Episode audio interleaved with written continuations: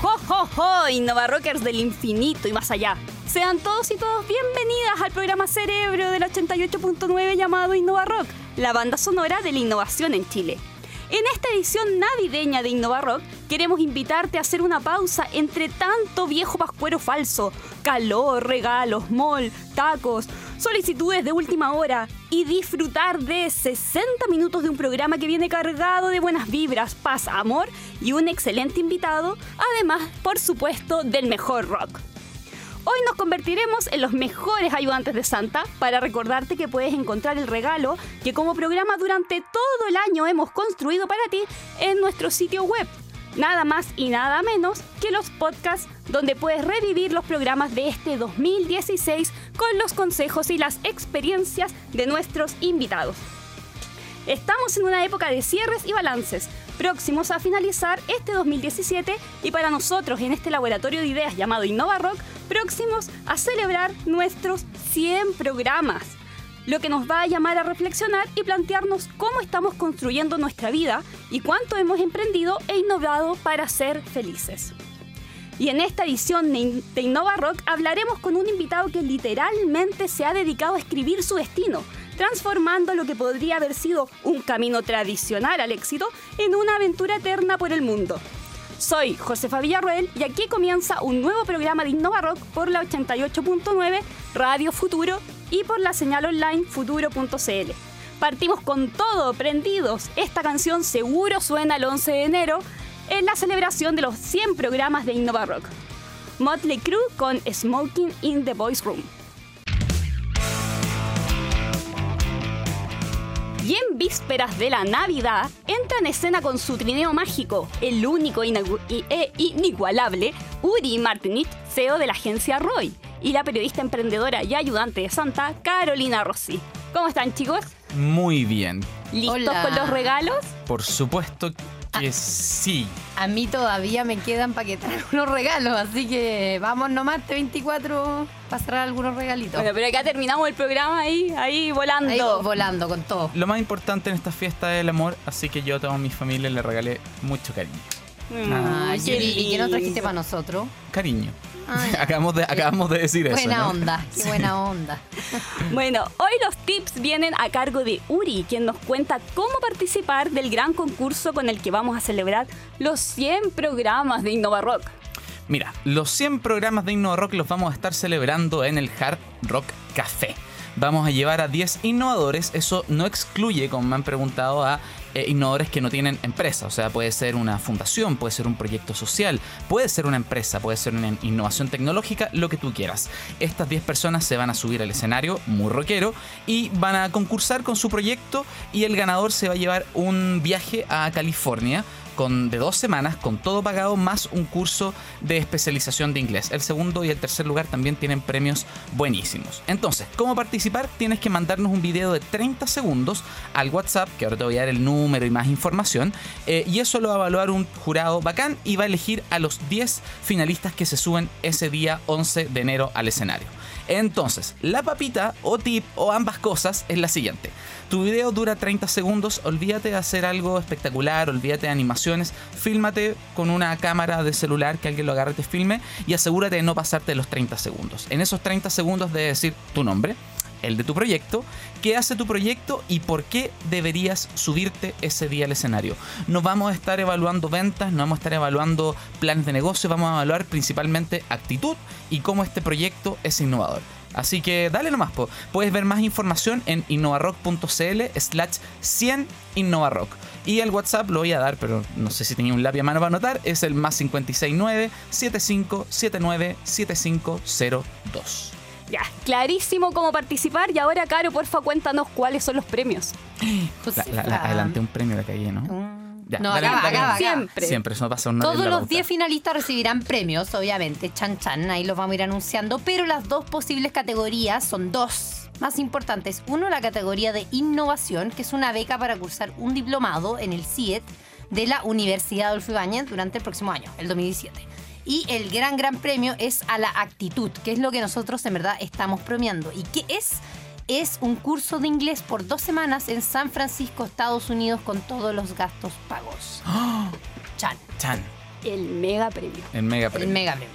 Oye, pero todo esto no sería posible si no tuviéramos siempre las empresas que nos apoyan. Y acá la pregunta es si buscas expandir tu negocio, eh, Tanner te ayuda a crecer a través de asesoría y financiamiento. Este es uno de los eh, auspiciadores que nos están ayudando en, el, en, el- en la celebración de los 100 Innova Rock. Gracias, Tanner. Muchas, gracias. Gracias, por Tanner. hacer estas cosas posibles. Bueno, al regreso vamos a conversar con el escritor y cronista Juan Pablo Meneses, que ya está en este laboratorio de ideas llamado Innova Rock para comenzar este sábado navideño. La canción de cabecera de este programa es I Wanna Rock de Twister Sister, pero este grupo además tiene una canción muy vinculada a la Navidad. Suena ahora Deck the Halls. Estamos de regreso en Innova Rock y te invitamos a seguirnos y comentar por nuestras redes sociales. Uricillo, ¿cuáles son? Nuestras redes sociales son en Facebook nos encuentran en slash iRockCL y en Twitter nos encuentran en iRockCL. También pueden utilizar el buscador y poner Innova Rock y nos van a encontrar. Así de simple. Fabuloso. La tecnología. Pueden poner Innova Rock en Google y también van a encontrar el sitio web que es innovarock.cl. Y si pone, si pone Uri Martinich, ¿aparece? También va a aparecer. ¿Todo aparece? Todo ¿O aparece. Roy hizo su pega? No, no, no. Yo no he hecho nada con mi imagen en ese aspecto. También pueden ir a RedTube y. Ah, no, dale, dale nomás, Josefa está. Perdón, No. me, me, me desubiqué. Llegó, llegó el momento de presentar al invitado del día de hoy y recibimos en Innova Rock a un chileno que con su aguda visión de la realidad y una forma envolvente de, de mostrarnos lo que muchas veces no queremos ver, ha logrado traspasar las fronteras y hacer del mundo su casa. Creador de la Academia de Periodismo Portátil, exdirector del diario Hoy por Hoy, escritor y cronista con 10 obras publicadas, las que han sido traducidas en 5 idiomas y distribuidas en más de 20 países. Recientemente fue distinguido como becario en la Universidad de Stanford y actualmente está erradicado en San Francisco, Estados Unidos. Recibimos en Innova Rock al periodista, escritor y ciudadano del mundo Juan Pablo Meneses. Bienvenido, Juan Pablo. Bueno, muchas gracias por la invitación. eh, y estar acá tan temprano hoy día eh, me vino muy bien porque yo siempre compro los regalos hoy, el último día. Es muy buen Entonces, día, está todo el comercio vacío, queda de todo. Sí. Pero es la adrenalina de tener un solo día y comprar todo y ya está. Contar con Juan Pablo es el regalo navideño que tenemos para nosotros Mira. en Innova Rock. Eh, Juan Pablo, para partir la conversación, ¿cómo tomaste la decisión de estudiar periodismo y cuál fue el momento en el que te diste cuenta que podías hacer una carrera absolutamente distinta a lo tradicional? La- la- fue una decisión malísima, la tomé muy mal porque yo eh, siempre había querido viajar y escribir y entonces cuando salí del colegio me metí a estudiar ingeniería civil. Cuando llevaba dos años decía, esto no, no- no es muy parecido a escribir y contar historias, ¿no? Entonces me cambié a ingeniería comercial. De ahí estuve como tres años y también dije lo mismo, me cambié, después ya estaba trabajando en una oficina con corbata y recién a los 27 años, así que puede haber mucha gente que está escuchando que tiene menos de esa edad, a la misma edad que mueren todas las grandes estrellas del rock, yo maté al oficinista que había dentro de mí y me dediqué recién a- en ese momento a, a viajar y a escribir y a hacer periodismo. Y después cuando ya llevaba dos años viajando y escribiendo, entré a estudiar porque necesitaba un poco de herramientas, un poco, pero ya, ya, ya, ya trabajaba. Y, y de ahí no paré, de ahí no paré hasta, hasta ahora. Y entonces como fue un amor tardío, es muy apasionado y yo soy un apasionado del periodismo aún ahora que está pasando un muy mal momento. ¿Qué es la escuela del periodismo portátil? Lo que pasa es que cuando partí eh, me di cuenta que el periodismo que yo quería hacer, ese viajar y escribir de todos lados, ya no existía. O sea, fue tan rara mi experiencia de que siempre soñé algo y cuando lo pude tener ya no existía. Entonces siempre empecé a colaborar en el Mercurio y me decían todo, oye, pero eso de viajar y escribir no existe, no existe, se terminó. Entonces dije, bueno, yo voy a hacer un periodismo donde eso se haga y lo voy a llamar periodismo portátil. Y me escribía mucha gente eh, entonces ahí dije, bueno, también voy a hacer una escuela. Y la gracia es que puede ser desde cualquier lugar hacia cualquier parte. Entonces la escuela es una escuela online. Hoy ya ha pasado el tiempo, lleva 7, 8 años. Tenemos seis profesores estables en Madrid, en Nueva York, Buenos Aires, Lima. Bueno, yo estoy en Palo Alto, al lado de, de- San Francisco, pero voy los fines de semana. Y, y la gente puede tomar cursos, puede tomar eh, una escuela para promover nuevos talentos, ¿no? que esa es la idea y ese es el proyecto que yo estoy trabajando finalmente en Stanford, porque, porque hay, el, periodismo tiene mucha, mucha innovación. Tiene innovación en los micrófonos, tiene innovación en las cámaras, tiene innovación en la forma de editar, tiene, eh, tiene innovación en los equipos, en la tecnología, pero hay una innovación que no existe y que es la que estoy trabajando yo, que es la innovación de buscar nuevos talentos. Así como a mí me costó partir, quiero que a la gente que está partiendo no le cueste tanto. Juan Pablo, ¿y cuán relevante fue el premio de la revista Gato Pardo que, que en el fondo recibe después de haber hecho alguno de estos Sí. viajes, de justamente Fue- lo que estás contando? Fue clave porque eh, me gané 5 mil dólares, que en esa época era mucha plata, todavía es plata, pero a mí me sirvió para comprarme un pasaje a Madrid, donde quería ir a escribir una historia, un computador, me compré un compact, eh, muy básico en ese tiempo, pero era bueno, y una cámara digital. Estamos hablando del 2000. Me acuerdo que fui donde los periodistas, del- a los fotógrafos del diario y les dije, ¿qué les parece esta cámara digital que me compré? Eh, era una, Olympus eh, de 3,3 megapíxeles. Y los, y los fotógrafos del diario me dijeron, yo nunca me voy a pasar a digital. Yo voy a seguir en la diapo. Bueno, pasado el tiempo, no solo casi todos se pasaron a digital, sino que ya muchos de esos periodi- de fotógrafos no existen porque los periodistas son los mismos que hacen Todo. las fotos Claro. y los videos. Claro. Y respecto, si te tuviera que preguntar tres aprendizajes durante desde el premio de Gato Pardo Sí. a lo que. Bueno, el primero era que yo quería ser freelance y vender historias para todos lados, entonces irremediablemente me tenía que ir de, de Chile porque eh, en Chile no había muchas noticias. La única noticia que yo sabía que si resultaba podía venderla a todo el mundo era que muriera Pinochet, porque incluso yo entrevisté a muchos corresponsales y los corresponsales de las agencias internacionales estaban en su casa durmiendo siesta, esperando a ver si cuando se moría Pinochet, porque ese día iban a tener una gran noticia para vender. En cambio me fui a Barcelona y el primer fin de semana había un show de Madonna que lo vendía la sección de espectáculos, al otro fin de semana era la Fórmula 1 que lo vendía deporte, empezaban a llegar siempre escritores que lo vendía la revista de libros, eh, fui un viaje a Ibiza que lo vendía una revista colombiana de fiesta y, me di cuenta que en el fondo no, esa, esa fue la primera. Y segundo, que me iba a jugar el todo por el todo, que era un camino sin vuelta. Y el tercero, no sé, que lo inventen. ¿no? Lo- Periodismo portátil. Sí. Periodismo portátil. Notable. Nos vamos al corte y ya regresamos acá en Innova Rock para seguir la rockera conversación con el periodista, escritor y cronista Juan Pablo Meneses. Nos vamos con Off- Offspring y Why Don't You Get a Job. Soy Josefa Villarroel y en una rockera previa navideña estamos junto a Uri Martinich y Caro Rossi, rockeando la innovación aquí en la Radio Futuro, la radio del rock. Hoy conversamos con Juan Pablo Meneses. Y Juan Pablo, entre tus libros destacan Sexo y Poder, una crónica sobre el caso Spiniak, Historia de una vaca que habla sobre el mercado de la carne argentina y para lo cual compraste y criaste una vaca. Y en tu último libro, Una granada para River Plate, eh, relatas el viaje de la barra de los de abajo a la final de la Copa Liberta- Libertadores donde tú ibas Sí. con la barra en ese, en ese viaje. ¿Qué podrías contarnos respecto a alguna anécdota o algún momento que te marcó de todas las historias que has vivido? Bueno, ese, ese libro que, que el último que salió, que ese tiene la particularidad que solo está en Chile, que se llama Una, una granada para River Plate, fue justo mi primer viaje, la primera parte del libro, que fue hace 20 años, cuando yo empezaba recién a, a- a meterme en el periodismo y me tocó hacer este viaje con, con la barra La U. Y, y yo siempre dije, si el periodismo sirve para algo, yo quiero ir a ver ese partido porque es la semifinal del equipo que me gusta, no tengo un peso. Y fui a ofrecer la historia. Cuando llegamos a Buenos Aires nos pegaron, fuimos noticias, eh, nos estaban esperando los canales de televisión y me di cuenta que yo tenía una súper buena historia. Y no solo me di cuenta que tenía una súper buena historia, sino que sentí que, era, que estaba bien la apuesta que estaba haciendo por, por viajar y escribir. Y dije ya, cuando volví a ese viaje, dije ya, ahora sí que, que me lanzo.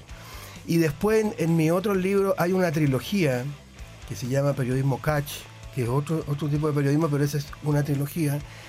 Y que la particularidad que tiene es que uno compra con dinero en efectivo al protagonista del libro. Entonces hasta el momento de esa trilogía han salido dos libros. Uno es La vida de una vaca. En ese libro yo me compré a la negra cuando tenía una semana de vida. Seguí su vida durante tres años. Yo vivía en Argentina en ese momento. Y era la idea de yo teniendo una vaca que era el 0,0000005% del mercado, me metí a explicar cómo era el mercado de la carne en un país que está enloquecido con la carne. ¿no? Y era una Mm. manera de hacer un periodismo distinto, siendo parte, transformar, yo siempre digo, transformar la compra en un género literario. Todos somos clientes y compradores y eso darle un valor narrativo. La segunda parte de esa trilogía se llama Niños Futbolistas, que es un libro que le ha muy bien, afuera se ha traducido a muchos lugares, ahora van a hacer una película, y es un libro en el cual yo recorro Latinoamérica buscando un niño futbolista para comprar, para vender a España, para vender a Europa, pero en España es más fácil venderlo. Entonces ahí también, durante dos años fui en diferentes canchas de fútbol.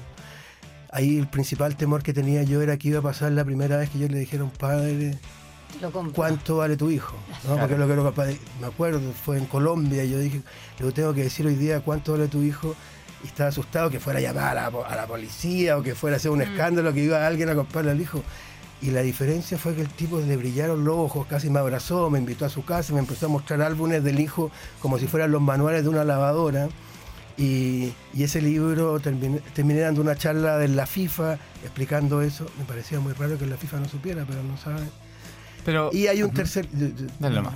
No te eh, respecto a ese mismo libro que le, le fue muy bien, ha tenido mucho éxito, ¿por qué crees tú que en ese caso de periodismo de investigación eh, tuvo tan buena recepción? Es que yo creo que en realidad, siempre digo yo que el éxito de ese libro, Niños Futbolistas, es el fracaso un poco del periodismo deportivo. Mm. Porque muchos periodistas deportivos hablaban del libro, programas deportivos me llamaban y me decían, ¿qué viene ahora? Y yo les decía, oye, pues eso tienen que decirle ustedes que viene ahora. Es lo mismo cuando fue el escándalo de la FIFA y cayó la FIFA y todo eso. Eso lo descubrió un tribunal de Estados Unidos. No fue una investigación periodística de el periodismo deportivo todavía en el mundo tiene mucho mucha deuda en que el fondo son muy hinchas y no y no Mm. entran en, y yo llamo esto que estamos viendo el post-fútbol, ¿no? que es mucho más negocio, mucho más mercado, mucho más... Entonces, incluso la FIFA no sabía exactamente lo que pasaba y por eso ellos me invitaron, yo fui a dar una charla, fui tres días eh, a Ámsterdam, me acuerdo que lo único que exigí fue que me mandaran en business. Me dijeron, sí. Y ahí me di cuenta que estaba entrando una cosa que era mucho poder. En Ámsterdam me recibió un auto con chofer y yo decía, y voy a hablar de algo que estos tipos deberían saber. Después sancionaron al Barcelona, al Real Madrid, y siempre me llamaban de España diciéndome, oye, por tu culpa, no sé qué. Pero el libro, la gracia que tenía, igual que en el libro de la vaca, era que al contar la historia de una vaca o de un niño futbolista, uno podía contar la historia de un mercado. Entonces esta trilogía Periodismo Catch es, primero me compré un ser animal, después un ser humano, digamos, niño futbolista, y ahora en California estoy empezando a trabajar la última parte que, en la cual yo me estoy comprando un ser divino.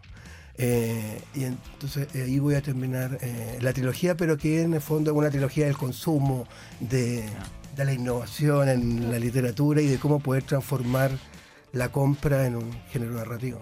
Pablo, acá yo entro con la pregunta, eh, dando vuelta a todo lo que estás diciendo. Eh, nosotros acá hablamos mucho con emprendedores y los emprendedores, y los emprendedores en el fondo buscan un problema y lo solucionan. Quizá eh, tú como periodista también encontraste ese problema y lo, lo materializaste muy bien con estas historias. Eh, ¿Cómo ves esa unión entre solucionar un problema que el periodismo no lo estaba cubriendo, la pasión que te lleva a contar historias y por otro lado el manejar el tiempo, tus recursos, en el fondo el unir todas estas Sí. cosas? Yo cada libro lo veo como una empresa y no lo veo como la empresa en el sentido de que hay que emprender, hay que buscar cosas que sean distintas, que no existan, que no va. Me pasa mucho de repente que alguien me dice que tengo un alumno que me dice, oye, tengo una banda de rock con unos amigos y escucho el demo y es una banda igual a miles de millones. Entonces digo, esto no va a pasar nada. Tiene que haber una diferencia, tiene que haber algo. Entonces siempre he pensado que parte de la innovación tiene que ver en distinguirse, en separarse y en lograr marcar un poco la diferencia. Y eso es lo que yo que, eh, he querido hacer con mi libro. En Stanford la palabra innovación la dicen rato. cuatro palabras, digamos. Eh, incluso el otro día estaba en una charla donde estaban presentando cómo hay muchos países subdesarrollados que a veces son los que usan más la palabra innovación, pero no tienen nada de innovación, pero la usan por usarla. Entonces yo le decía, ¿cuál es la diferencia entre usar investigación o investigación? Y claro, hay muchos que usan investigación, entonces de repente tenemos perdido un poco la innovación, por eso encuentro tan bueno este, este programa y que y entender que la innovación eh, es súper fácil medir también los resultados porque uno se da cuenta que tocó una tecla que, o una cuerda que no, que no se En el tocaba. fondo es marcar la diferencia. Claro, o sea, yo lo veo así, entender que es como que te subí al escenario, tan puta, 100.000 personas afuera escuchándote y uno no va a agarrar el micrófono y va a decir, hola, perdón, yo estoy acá. po-". No, uno tiene que agarrar el micrófono y lanzarse con todo. Hay que tener actitud, lo mismo que estamos buscando en todos los participantes que quieren estar arriba del escenario del Hard, Hard Rock Café, celebrando nuestros 100 programas de Innova Rock. Ya regresamos en Innova Rock para seguir conversando con el innovador cronista Juan Pablo Meneses. Y nos vamos con una canción hiper navideña en la voz del vocalista de Motorhead. Vamos con Run, Rudolph Run. Soy Josefa Villarroel y junto a Caro Rossi, Uri Martinich y el viejo Pascuero estamos llevando hasta, tus oídos el mejor regalo para esta Navidad, la mezcla perfecta de innovación y rock. Innova Rock. Uri, antes de seguir hablando con nuestro invitado, recuérdanos por favor qué hay que hacer para poder estar en, los, en la celebración de los 100 programas de Innova Rock. Bueno, si quieres viajar a San Francisco con todo pagado, yo también, y ponte la cola, pero tú tienes una posibilidad porque yo estoy bloqueado por las bases. Entonces, ¿cómo lo tienes que hacer? Manda un video de 30 segundos al WhatsApp que estamos tirando ahora por Twitter y por Facebook, y toda la información está en innovarock.cl slash 100 innovarock. En ese video de 30 segundos cuentas tu proyecto, tu nombre, cómo se llama tu proyecto y con actitud por qué va a cambiar el mundo. Y vamos a seleccionar a 10 de esas personas para que se suban el 11 de enero al escenario del Hard Rock Café a romperla, a hacer contactos, quizás obtener inversionistas y evidentemente todos llevan premio. Excelente. Excelente. ¿eh? Así que no dejen de participar. Hoy hablamos con Juan Pablo Meneses, periodista, escritor y cronista chileno, autor de libros como Sexo y Poder, Equipaje de Mano y Niños Futbolistas. Juan Pablo, cuando decides embarcarte en un nuevo proyecto, tú nos contaste que ahora vas a escribir un libro que tiene que ver con eh, adquirir una, una deidad, Claro, una religión. Una religión y todo eso. ¿Qué es lo más difícil? ¿Elegir el tema? ¿Sentarse a escribir? Yo, ¿Financiar? creo- yo creo que a veces el- el- lo más difícil, por lo menos en mi caso, es terminar. Porque cuando uno se mete, por ejemplo, cuando hacía el de la vaca, vivía en Buenos Aires en esa época y había un canal de televisión que daba noticias de la vaca todo el tiempo. Entonces, siempre era. Tenía insomnio, hacía zapping, uy, eso me falta, eso me falta. Con el del fútbol también, son temas muy grandes. El tema de la religión también en Estados Unidos es muy común que haya sido eh, muy exitosos, que ganen mucha plata, que hacen religiones, como hablan con su abogado y le dicen, oye, ¿qué hacemos? ¿Una sociedad limitada? ¿Una, una de responsabilidad compartida, acciones, fundación, corporación o una religión? Entonces siempre uno se, se va abriendo, abriendo cosas, pero en algún momento uno se tiene que poner en la cabeza, ya, esto lo tengo que cerrar y, ¿Y, y cierra. qué gatilla esa decisión de decir ya, ok? A veces es como que uno ya eh, como que lo termina de ver. Hay cosas que son muy inexplicables en los procesos creativos, incluso en los procesos para crear, eh, y tiene mucho que ver con la actitud. Estaba escuchando los premios que tienen ustedes, que son muy buenos, y que está, y, es, está muy en relación con el rock, está bueno el lugar que eligieron para, hacer la presentación, porque tiene mucho que ver con eso. Y me acordé de una pequeña anécdota que voy a contar de... En Stanford hay, una, hay, una, hay una- un edificio, un- una escuela que se llama la D-School, que es para innovación, eh, que es muy famosa y que piensan del diseño, de crear nuevos proyectos, y ellos tienen cursos, tienen clases para tomar. Una vez por semestre hacen una cosa que se llama Pitch Night y van todos los alumnos interesados en tomar algún curso y los profesores son los que tienen 30 segundos para presentar su curso y llegan los profesores, algunos disfrazados, otros llegan con videos interactivos donde van, llegan, o sea, uno que uno de repente ve y dice, wow, o sea, los profesores, y, des- y si un profesor tiene un alumno, igual el curso se hace, pero la D-School va siendo una, una, una actitud en la cual el profesor también es el que tiene que estar ahí tratando de hacer cosas creativas para vender sus cursos, para que todo se esté vendiendo y se mide después según cuántos alumnos se inscriben. Oye, Juan Pablo, eh, esto ya lo, lo habíamos conversado, quizás no en tanto detalle en, en un, en un comienzo, pero eh, el periodismo es de que uno puede llevar una cámara de fotos, una biblioteca, una máquina de escribir, una máquina de fax, eh, todo lo que uno puede llevar en el bolsillo ha cambiado. O sea, de ahí el, el- Claro, el- sí. el- el tipo de periodismo que, que fundaste tú. Sí. ¿Cómo, ¿Cómo ha cambiado esto el mercado del periodismo pensando en las nuevas generaciones de periodistas, en, bueno, entendiendo gente que se dedica al periodismo, Sí, que sí, antes sí, hacía está otra bueno. cosa? Sí, sí. ¿Qué pensáis? Es difícil esa pregunta porque en realidad es como parte de la crisis que vive actualmente el periodismo. Cuando yo empecé a hacer el periodismo portátil me sentía así ultra de vanguardia, era por ejemplo mi primer libro, Equipaje de Mano, yo lo hice solo en cibercafés de distintas partes del mundo. Y era como súper novedoso y me preguntaban cómo es escribir en un cibercafé. Y yo decía, bueno, es lo mismo que en una redacción, con la única diferencia que en una redacción tú ves la misma cara todos los días de tus compañeros y en el cibercafé nunca ves una misma cara dos veces porque siempre hay gente distinta. Pasado el tiempo, no tanto, ya los cibercafés no existen. O sea, la gente tiene sus teléfonos, su... Eh, entonces, ¿cómo se puede hacer para llevar? Hay muchas escuelas de periodismo que te siguen enseñando un periodismo que ya murió. Es como que están preparando pilotos para aviones que ya no, no fabrican. ¿no? Entonces, la gran crisis viene con las escuelas de periodismo. Por eso proyectos como la Escuela de Periodismo Portátil, o en Estados Unidos hay un linda.com.com, que son finalmente eh, plataformas que, que te preparan mucho mejor periodismoportátil.com, eh, son que te preparan mucho mejor para entrar en, en- en esta...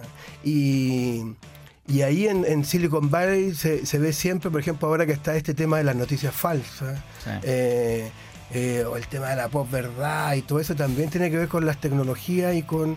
Yo siempre le digo a, a a la- a la gente que está partiendo que es mucho más fácil, o no más fácil, pero que apuesten mucho más a hacer un proyecto independiente, a entrar a una redacción. Pero cuando yo empecé, era muy común que alguien entrara a un diario y saliera del diario jubilado. Cuando yo empecé a trabajar en Mercurio, era como todos decían: Oye, para que se vaya alguien de acá, se tiene que morir y que siga. Y en no tanto tiempo eso, eso cambió y la gente está haciendo sus propios medios. Y en ese sentido siento que el periodismo está cambiando mucho. Juan Pablo, una otra pregunta respecto al tema del oficio y el periodismo. Eh, ¿Cuál sería tu recomendación para los periodistas u otros carreras similares que buscan emprender sin dejar de lado un poco el oficio del periodismo de contar historias? Sí, el- yo hice clases en la Chile tres años de desarrollar nuevos, nuevos, nuevos, nuevos, claro, nuevos, nuevos proyectos. Y me acuerdo que todos los periodistas me hablaban desde el primer día de clase, los estudiantes de la Chile, el duopolio, contra el duopolio, el duopolio, todo el tiempo, hasta que un día yo llegué a hacer la clase y no había nadie. Y dije, ¿por qué no vino nadie? Ah, es que hoy día el día para hacer la práctica, fueron a hacer la prueba para hacer la práctica en el Mercurio y en la tercera, el mismo día, así que todos partieron para allá. Y yo decía, este es un fracaso para mí, ¿cómo, cómo es mucho más fácil? Entonces, eh, pienso que lo principal es que entiendan que con un proyecto independiente de ellos eh, pueden ser más libres, digamos, pueden hacer más lo que quieren, pero que hay una palabra que es la palabra mágica que se llama financiamiento Claro. y que tienen que entender que tienen que conseguir financiamiento. Porque hacer proyectos espectaculares que no tienen financiamiento, que no tienen cómo vivir o que no tienen cómo funcionar, no existe. Lo que pasa es que todavía hay una generación que- de periodistas que tú le dices, tiene que conseguir financiamiento y sienten que le sacaste la madre. Oye, agradecemos contar con la presencia el día de hoy de Juan Pablo Meneses. Muchas gracias por visitarnos en este laboratorio de ideas llamado InnovaRock. Te hacemos entrega de la polera oficial de nuestro programa Gentileza de Manga Corta. Y les recordamos que tienen hasta el lunes 26 para poder enviar sus videos para concursar en la celebración de los 100 programas de Innova Rock. Innova Rock es del Polo Norte, del Polo Sur y más allá. Muy feliz Navidad para todos y nos vamos con una canción inspirada en el libro El extranjero de Albert Camus y que Robert Smith transformó en un temazo, Killing an Arab The Cure.